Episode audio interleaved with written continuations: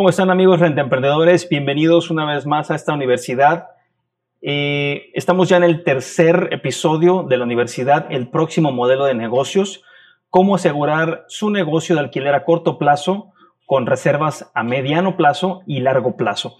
Eh, en, los, en los episodios anteriores, en el 1 y en el 2, estuvimos hablando de las razones por las cuales decidimos eh, poner esta, esta universidad en acción.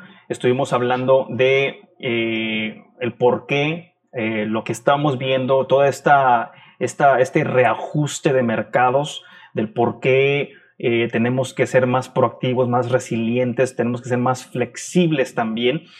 ¿Qué tenemos que considerar? No nada más es ver este documental o esta universidad o este episodio para que ustedes puedan aplicar estas, este conocimiento sin tener en cuenta el tipo de propiedad, tu destino y el huésped o el cliente. Se tiene que hacer un estudio de mercado. Todos los, los rentemprendedores que están adquiriendo nuestra universidad, eh, ya viene incluido un estudio de mercado en el cual nos metemos a su, a su ciudad, vemos la competencia, vemos el nicho de mercado que puede hacer y les ayudamos a adecuar con el mejor modelo de negocios que sea eh, compatible con su propiedad. Estuvimos viendo también en el primer episodio las diferentes clasificaciones para cada uno de estos modelos de negocios. Son tres modelos de negocios. El primero es a corto plazo para vacacionistas, aquellos que se quedan en tu propiedad de 1 a 29 noches, no más de un mes. El eh, modelo de negocios a mediano plazo, es decir, para aquellos para aquellos viajeros que viajan por más de, un mes, de uno a seis meses. Eh, son viajeros de negocios, son nómadas digitales que estamos empezando a recibir muchísimos porque los viajeros o los ciudadanos de otros países ahora con eh, el trabajo remoto pues pueden trabajar de cualquier lugar. Y el último modelo de negocios, que es el eh, modelo de negocios a largo plazo, es decir, aquellos residentes, porque ya se convierten en residentes, que rentan tu propiedad de seis meses a un año o más. Esos son los tres modelos, hablamos de esos en el episodio número uno y hablamos también, eh, definimos cada uno de ellos, definimos, hablamos qué tipo de cliente, qué tipo de huésped, qué tipo de inquilino. Estuvimos hablando también acerca de, la, convergencia que va a haber entre administradores de propiedades y los agentes inmobiliarios, cómo poco a poco van a empezar a converger y va a surgir un nuevo renta emprendedor con estos conocimientos. No nada más va a saber subir propiedades a plataformas y rentar eh, mediante ellas, sino que también va a saber elegir propiedades para comprar o para poder eh, incluirlas en su portafolio y poder rentarlas. En los episodios anteriores también vimos eh, cómo eh, la, industria hotelera también empezó a invadir la industria vacacional y cómo la industria vacacional empezó a invadir la industria hotelera y cómo ahorita pues es una guerra sin cuartel. Es una guerra de sin cuartel en el cual solamente aquellos que estén más aptos pues van a sobrevivir, ¿no? ¿Cuáles son las consideraciones? ¿Cuáles son las consideraciones para, eh, para decidir qué tipo de modelo de negocios es el adecuado para, para tu propiedad, para tu destino? Tenemos obviamente una estrategia que seguir, son tres diferentes estrategias, cada una va detallada en esta universidad con formatos, con contratos, con checklist, con entrenamiento uno a uno para que estén preparados eh, a la hora de implementar esta, estrategia. Tenemos que también revisar las regulaciones y el tema de las licencias si es necesario en tu destino, en tu estado, en tu ciudad. Y eh, en qué momento cambiar. Cuando realizamos el, estudio de mercado, determinamos en qué temporada, en qué fecha es adecuado cambiar hacia un modelo de negocios o hacia otro. Esto obviamente acompañado del marketing y la tecnología necesaria. Recuerden que ya en este 2021 tenemos que estar preparados para hacer marketing nosotros mismos. Eh, bien, entonces el siguiente modelo de negocios y las consideraciones para mm, los rentemprendedores con el tema de la estrategia. A medida que se adopta un modelo de negocios flexible, una vez más vuelve a salir esta palabra flexible que se las comenté en los episodios anteriores, porque nuestro inventario tiene que ser flexible, tiene que ser híbrido, tiene que poderse adaptar a las necesidades del mercado. Es necesario implementar un nuevo plan de negocios, desglosar sus servicios, hacer un plan de marketing, para cada duración de la estadía y presupuestar los costos fijos y los ingresos. Muy, muy importante. Si no tienes un récord de lo que estás ganando, no vas a poder nunca comparar un modelo de negocios con otro. Es decir, cómo te va en ciertos meses con el modelo a corto plazo, cómo te iría en otros meses con el, con el, con el modelo de negocios a mediano plazo y cómo te iría si lo hicieras a largo plazo. Los tres diferentes, pero obviamente tomando en cuenta tus costos y tus ingresos. Eso es el punto de partida. Ahora, también tenemos que tener en cuenta las regulaciones. El gobierno, la ciudad, los vecinos, el condominio, tiene regulaciones, tiene prohibiciones se necesitan de licencias, de vistos buenos por parte de ayuntamiento. Los mercados de alquiler a mediano y largo plazo, no los vacacionales, recuerden, tenemos corto plazo, mediano y largo plazo, pueden tener diferentes reglas y regulaciones en su área.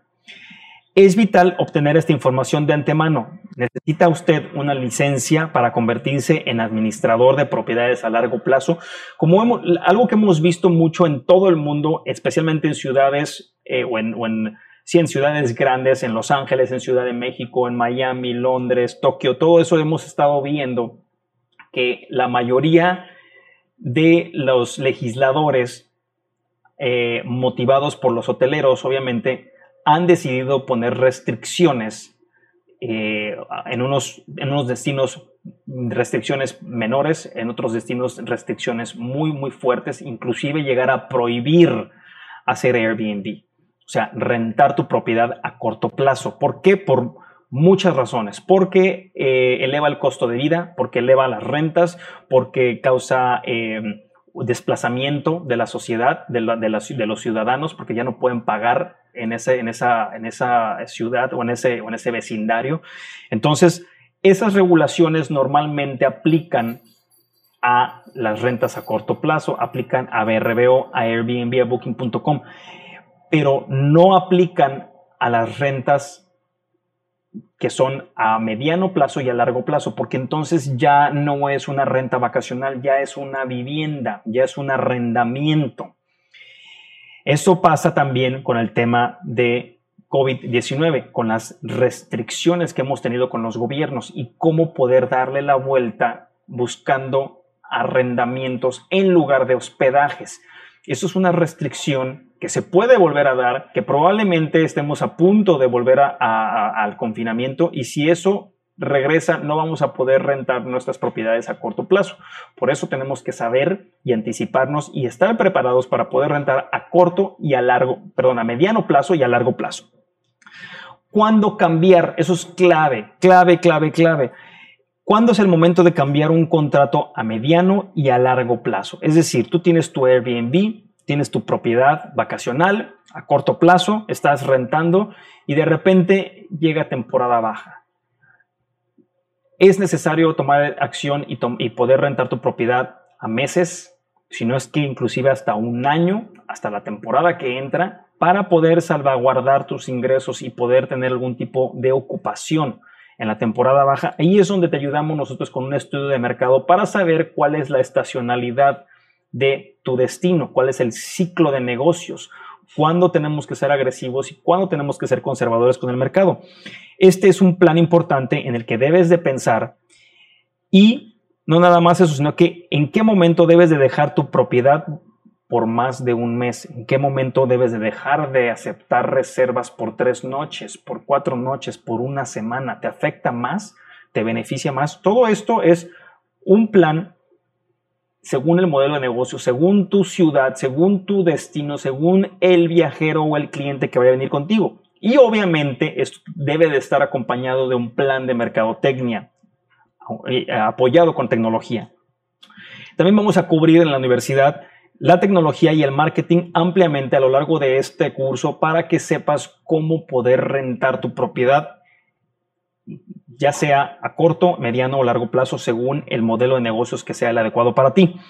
Eh, van a ver en su pantalla también eh, unos, una tabla para que vean los márgenes de ganancia las regulaciones de cada uno de los modelos de negocio, los costos operativos, los impuestos y los costos de marketing también para que los tengan y puedan ver ustedes. Vamos a empezar con, tenemos rentas a corto plazo, rentas a mediano plazo y rentas a largo plazo. Las rentas a corto plazo tienen el margen de ganancia o, el la comisión de ganancia mucho más alta. Si es verdad, si rentas a corto plazo o vacacional, puedes lograr que te paguen más alto tu, eh, tu, habitación, tu alojamiento.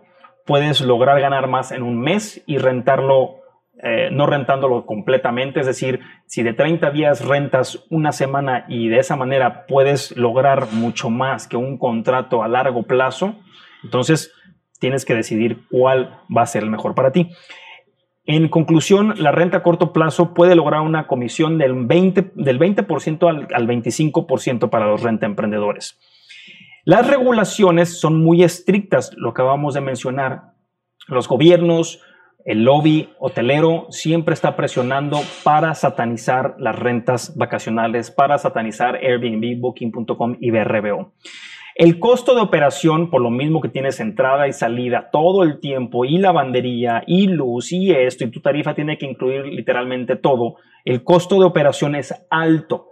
Las comisiones, como lo mencionamos, son altas, pero el costo también de operación es alto. Los impuestos también son altos en comparación con el resto de los modelos de negocio. Y el costo de marketing también es alto. Es decir, si tú estás compitiendo con los gigantes que son Airbnb, BRBO y Booking.com y estás eh, pautando campañas en Facebook o en Instagram o en TikTok, pues vas a tener que gastar algo de dinero para llegar a eso, ¿no? Eso fue lo que la, la tabla de rentas a corto plazo. Vamos a hablar de las rentas a mediano plazo. En comparación, las rentas a mediano plazo con las de corto plazo, la comisión a ganar es del 15 al 20, es una comisión un poco más pequeña comparada con el 20 o el 25 de la renta vacacional o la renta a corto plazo. Las regulaciones son más flexibles, es decir, cuando rentas tú de uno a seis meses, no hay tanta regulación por parte del gobierno o por parte de las autoridades o por parte de tus vecinos o por parte de quien sea y es mucho más flexible la regulación, inclusive a veces no necesitas ni vistos buenos ni absolutamente nada. El costo de operación es mucho más bajo porque es una salida probablemente cada dos meses o es una salida probablemente cada mes o es una salida cada seis meses comparado con una salida al tercer día o una vez a la semana. Es decir, el huésped llega y sale, llega y sale, llega y sale. El impuesto obviamente es mucho más bajo, mucho más bajo porque ni siquiera es recolectado por parte de las plataformas. Y el costo de marketing es medio. Estás compitiendo con obviamente los de corto plazo y los de largo plazo, pero estás en la mitad. Eso fue la tabla para los, las rentas de mediano plazo. Ahora vamos a hablar de las rentas a largo plazo. La renta tradicional, la que mamá y papá y abuelo han hecho por toda la vida con sus inmuebles amoblados o sin amoblar mediante un contrato de arrendamiento tradicional. Bien, los márgenes para un renta emprendedor comisionista son del 8 al 12. O sea, literalmente casi son, son la mitad de las comisiones que puedes ganar si rentas a mediano plazo. Pero eso no te dejes, no te dejes engañar por eso, porque a veces, dependiendo de la temporalidad, tú puedes lograr más rentas, es decir, más volumen en contratos a largo plazo que en rentas vacacionales. Por eso tienes que conocer la estacionalidad o la temporalidad de tu destino. Es decir, hay temporada alta, hay temporada baja, cuándo son los contratos a largo plazo, cuándo son los contratos a corto plazo, cuándo son los contratos a mediano plazo, para que tú puedas dividir tu calendario, tu año y puedas ver y saber cuándo va a venir ese cliente. Entonces, la comisión es del 8 al 12%. Y las regulaciones pues son totalmente flexibles porque es vivienda, no es hospedaje, no hay prohibiciones, no hay restricciones. El gobierno no puede prohibir la vivienda, no puede prohibirte rentar seis meses o más porque tú tienes derechos universales que están protegidos por tu constitución y tú como dueño también tienes esos derechos para poder rentar. Entonces, las restricciones aplican a hoteles, aplican a Airbnbs, brbbooking.com, pero no aplican a la vivienda. Mucho ojo con eso. Cuando se venga otro confinamiento, tú puedes estar preparado para rentar de esta forma. Los costos de operación bajos, muy, muy, muy bajos, los más bajos de todos. Los impuestos también es de lo más bajo. Eh, el costo de marketing también es súper, súper bajo. Entonces, estos son los tres modelos de negocios en contexto con sus costos, con sus comisiones, con las regulaciones, con los costos de operación, los impuestos y los costos de marketing para que lo tengas en mente a la hora de considerar si tu propiedad está lista para migrar a un modelo de negocios o al otro. Bien, ahora, ¿qué es lo que tienes que tener en mente cuando estás listo para migrar de un modelo de negocios de Airbnb, BRB o Booking.com a un modelo de negocios a mediano plazo.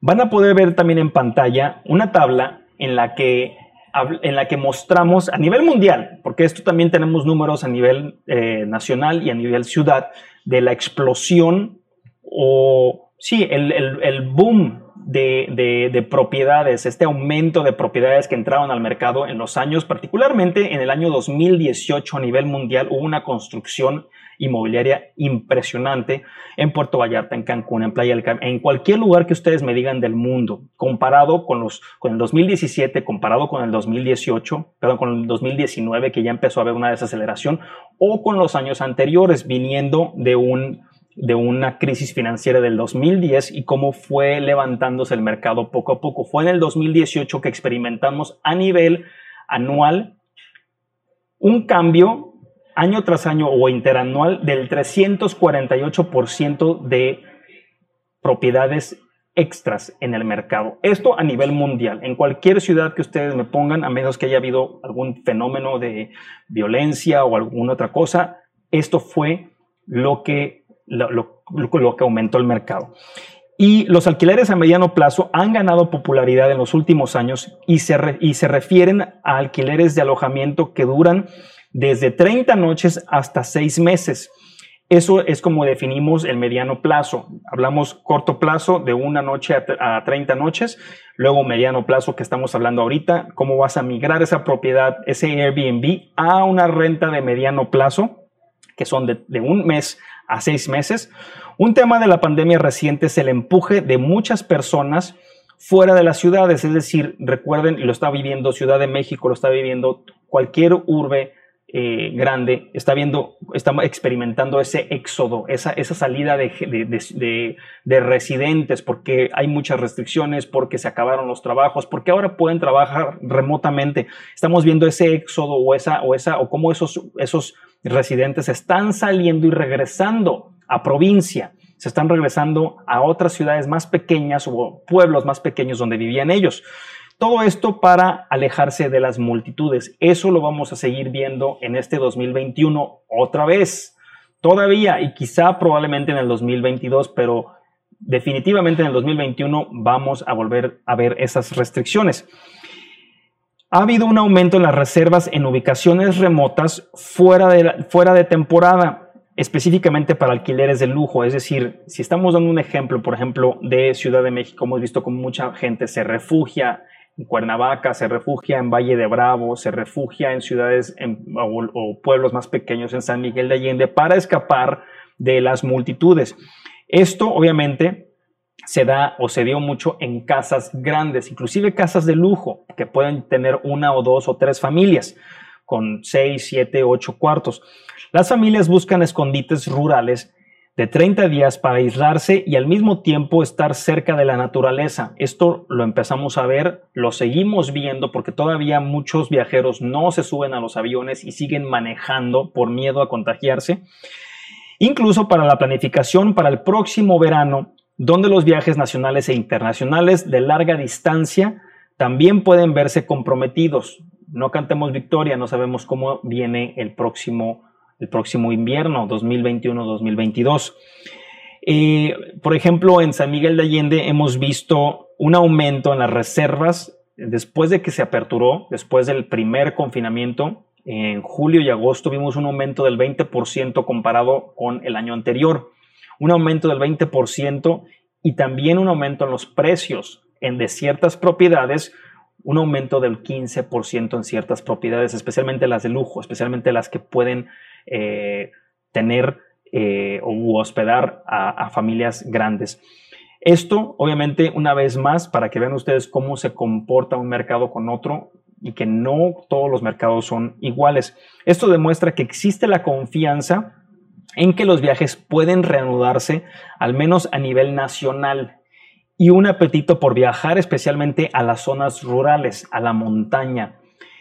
Y esta tendencia seguirá este 2021 y 2022. Los destinos de escapada cerca de la naturaleza y el nicho de propiedades de lujo crecerán y serán mucho más deseados después de recuperarse el, confinamiento estas ciudades grandes. Entonces tenemos por un lado el éxodo que estaban sufriendo las ciudades grandes, la salida de los residentes a, lugares más pequeños o a su provincia, a su lugar de origen. Y por otro lado tenemos también esa clara tendencia de las familias de refugiarse en zonas rurales, en zonas de montañas. Ahora bien, hablemos de los beneficios del alquiler a mediano plazo. Seguimos hablando del mediano plazo y de cómo transicionar de corto plazo o vacacional de Airbnb a una renta a mediano plazo, a una renta eh, de, de un mes a seis meses. Los alquileres a mediano plazo aumentarán la ocupación y los ingresos en general, mientras que los alquileres a corto plazo mejorarán el rendimiento de los ingresos por ocupación y también por precio de noche. Es decir, si rentas en Airbnb, en BRB o en Booking.com y rentas por tres noches o por cinco noches o por una semana, siempre vas a poder cobrar mucho más que si rentaras por seis meses. La renta al mes tiene que ser normalmente mucho más baja. Y obtendrás tasas más bajas de ocupación en tiempos de crisis. Obviamente, si, si, nada más estás con el modelo vacacional, puede que haya restricciones de viaje, puede que algunos países estén llamando a sus ciudadanos de regreso y no se van a rentar esas propiedades nunca, porque no hay vuelos entrando.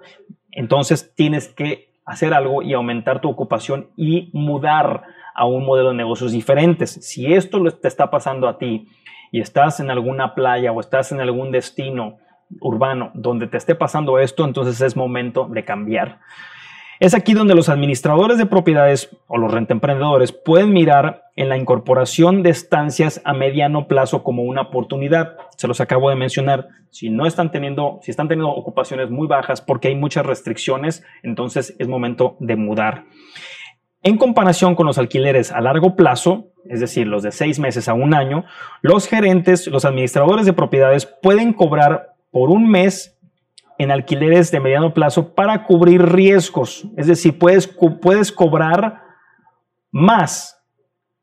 Puedes cobrar más o puedes cobrar un depósito de seguridad extra si el perfil del cliente es dudoso. Eso es muy importante. Nosotros normalmente cobramos un mes extra si no tenemos toda la certidumbre. Y obviamente utilizamos contratos y tratamos de investigarlo para evitar cualquier tipo de riesgo, pero se puede cobrar. Si no tiene la calificación que se necesita, no puede, no puede pedir una renta baja.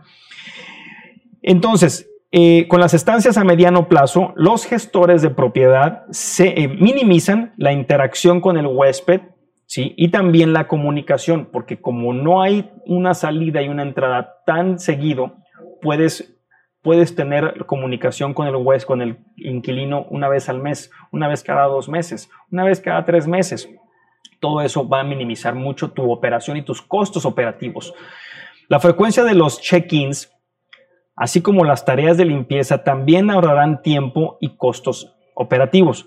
Los viajeros a mediano plazo valoran mucho las vistas y las, comodidades como una excelente conexión a Wi-Fi, cocinas totalmente equipadas y espacios de almacenamiento más grandes. Hemos hablado de los nómadas digitales, hemos hablado de los viajeros eh, de negocios y cómo ellos buscan siempre este tipo de amenidades. Tenemos un video también eh, que titula, creo, las cinco, las cinco características que buscan los trabajadores remotos o los nómadas digitales. Lo puedes buscar en, YouTube y lo vamos, vamos a dejar la liga abajo para que lo vean y puedan aprender un poco más de estas tendencias. La mayoría de las leyes de alquileres a corto plazo solo se aplican a las estancias menos de 30 días lo que les acabo de mencionar, cómo hay más regulaciones. Recuerdan la tabla que revisamos hace un momento, ahí ven precisamente cómo las restricciones o leyes o regulaciones pueden ser mucho más restrictivas cuando aplican a Airbnb, Booking.com y BRBO y cómo la plataforma tiene que adherirse a la ley y simplemente bloquea calendarios y no puedes rentar. Eso no pasa con las rentas a mediano plazo ni a largo plazo por lo que los alquileres a mediano plazo eliminan el riesgo de tener estas restricciones. Los alquileres a mediano plazo pueden no requerir ninguna licencia y en la mayoría de los países no necesitan autorización previa ni trámites administrativos. Tienen mucho más flexibilidad. Obviamente siempre tenemos que consultar con las autoridades antes de poner la propiedad en renta. Esto es parte de el proceso de migración de renta de corto plazo a mediano plazo. En el episodio próximo vamos a hablar un poco más acerca de esto. Vamos a hablar acerca de em, las plataformas que mejor funcionan para eh, la renta a mediano plazo.